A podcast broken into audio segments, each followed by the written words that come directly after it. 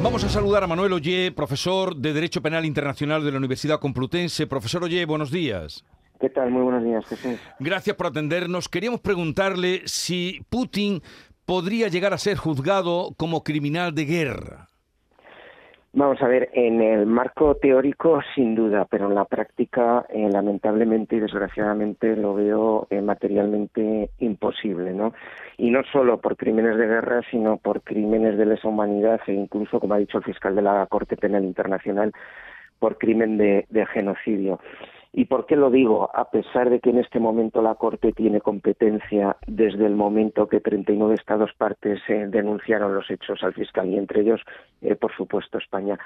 Lo digo por una razón muy sencilla. La Corte Penal Internacional no tiene una policía propia, ¿no? Si la audiencia de provincial de Sevilla ahora ordena la detención de cualquier ciudadano en cualquier punto de España, eh, la Policía Nacional o la Guardia Civil lo va a detener.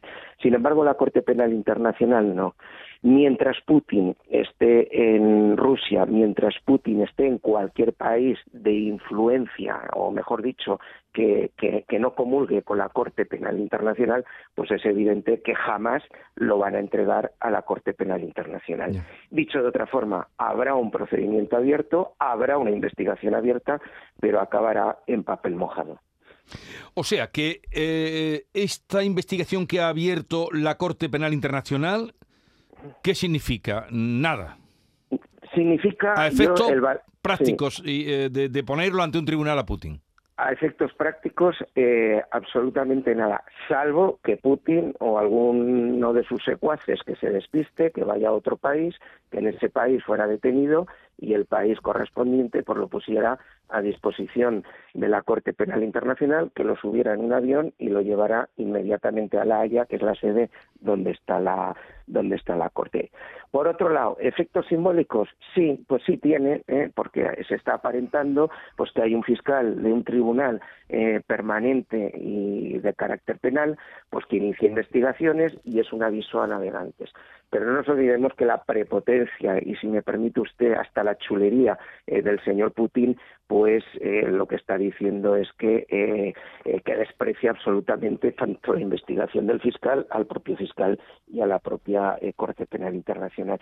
En mi opinión, aquí subyace un problema que venimos denunciando desde hace mucho tiempo. Todos queremos, todos luchamos y todos peleamos para tener esa Corte Penal Internacional, pero que sea una Corte Penal Internacional efectiva. Yo no quiero, como hasta ahora, una Corte que solo juzgue a, sujetos, a personas responsables de crímenes internacionales cometidos en África.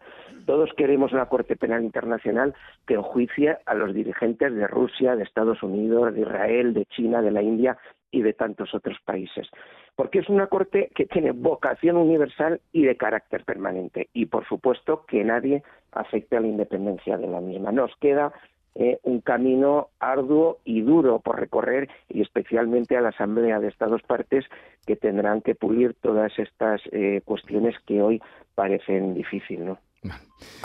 Pues, eh, en fin, la intención que es muy buena, pero faltan esos medios. Si no se detiene y no se le lleva ante el tribunal, no hay manera de poder juzgarlo por porque usted dice que está más que justificado eh, que sería juzgado, porque ya ha dado motivos para ello, ¿no? Pero que no se puede... No, no, por, eh, por, supuesto, o sea, solo tenemos que ver las imágenes tan terroríficas que ustedes, los medios de comunicación, o nos cuentan o nos transmiten a través de los medios de comunicación.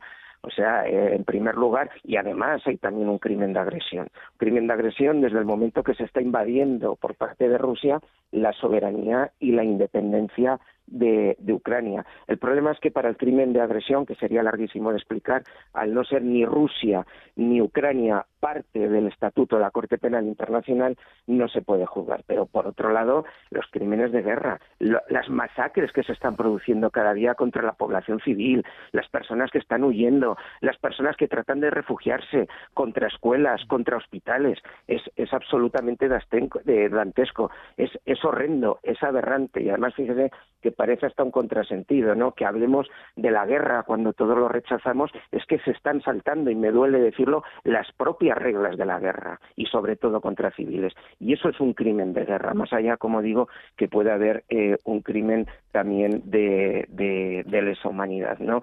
Es difícil la, la solución es difícil no parar a estos mitómanos en totalitarios y que se piensan eh, que son los dueños del mundo. Ojalá en la justicia internacional, ojalá el sistema de justicia penal internacional pues eh, trate de alguna forma de, poderlos poner a buen recaudo y parar estas, esta tragedia que se, está, que se está produciendo. Estamos hablando con Manuel Ollé, profesor de Derecho Penal Internacional de la Universidad Complutense. A ver, Javier Caraballo quería hacer una pregunta, profesor. Sí, eh, don Manuel, muy buenos días. Al hilo de algo que decía usted eh, hace un momento, ¿usted cree que, que este conflicto, las repercusiones internacionales que pueda tener, ya estamos viendo algunas en la Unión Europea, en el sentido de, oiga, la Unión Europea que teníamos hasta ahora es insuficiente, tiene que dar algunos pasos de, maduración. También en, la Corte Penal Internacional eh, está, está instalado ya este debate de el orden internacional que teníamos está periclitado de la Segunda Guerra Mundial, ya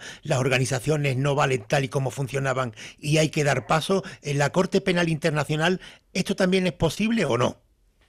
Sí, en la, Corte Penal Internacional recordemos que en el año 88, ¿no? cuando eh, se iniciaron, en 1998, perdón, cuando se aprobó la, el Estatuto de la Corte Penal Internacional, se decía inicialmente que todos los pueblos estaban unidos por estrechos lazos y por sus culturas, que era un patrimonio común.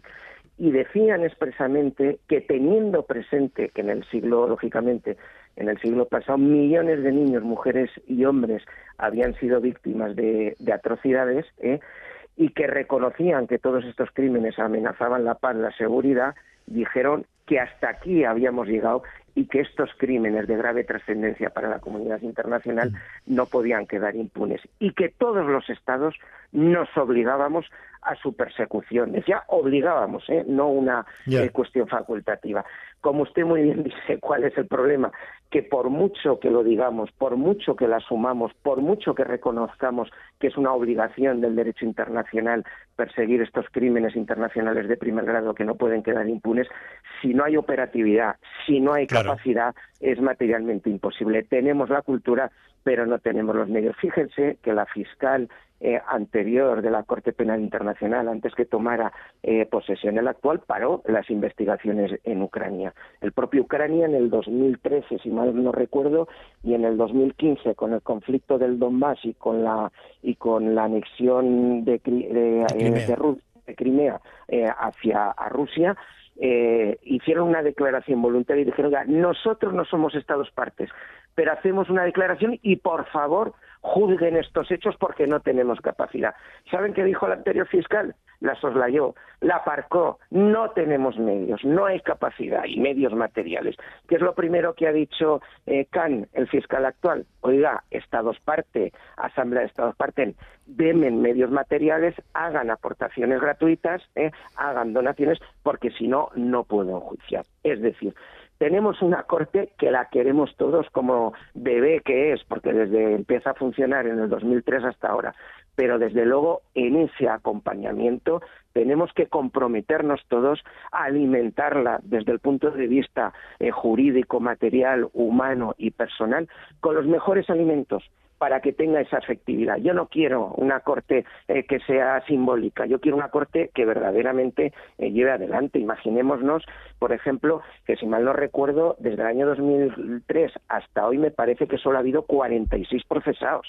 O sea, es un número ínfimo. Si bien es cierto que la Corte Penal Internacional siempre va a actuar en el último minuto, es decir, cuando el Estado donde se han producido los hechos o no quiere porque no le da la gana o no puede porque no tiene capacidad para actuar. Es decir, que tiene ese carácter complementario. Pero, hombre, yo creo que hay muchas situaciones eh, en el mundo como esta que, que, merecen eh, la mayor efectividad. Eh, al hilo de la pregunta que me hacían, ¿cuál es el problema? Que ahora que nos toca de cerca a los europeos, porque antes solo se ocupaban de africanos, ahora que nos ha tocado de cerca, parece que todos nos preocupamos por esa corte que está a dos horas y media de avión desde Sevilla y desde, y desde Madrid. Manuel Oye, nos ha quedado muy claro. Profesor de Derecho Penal Internacional de la Universidad Complutense, gracias por estar con nosotros. Un saludo y buenos días. Muchas gracias, Jesús. Un saludo a todos.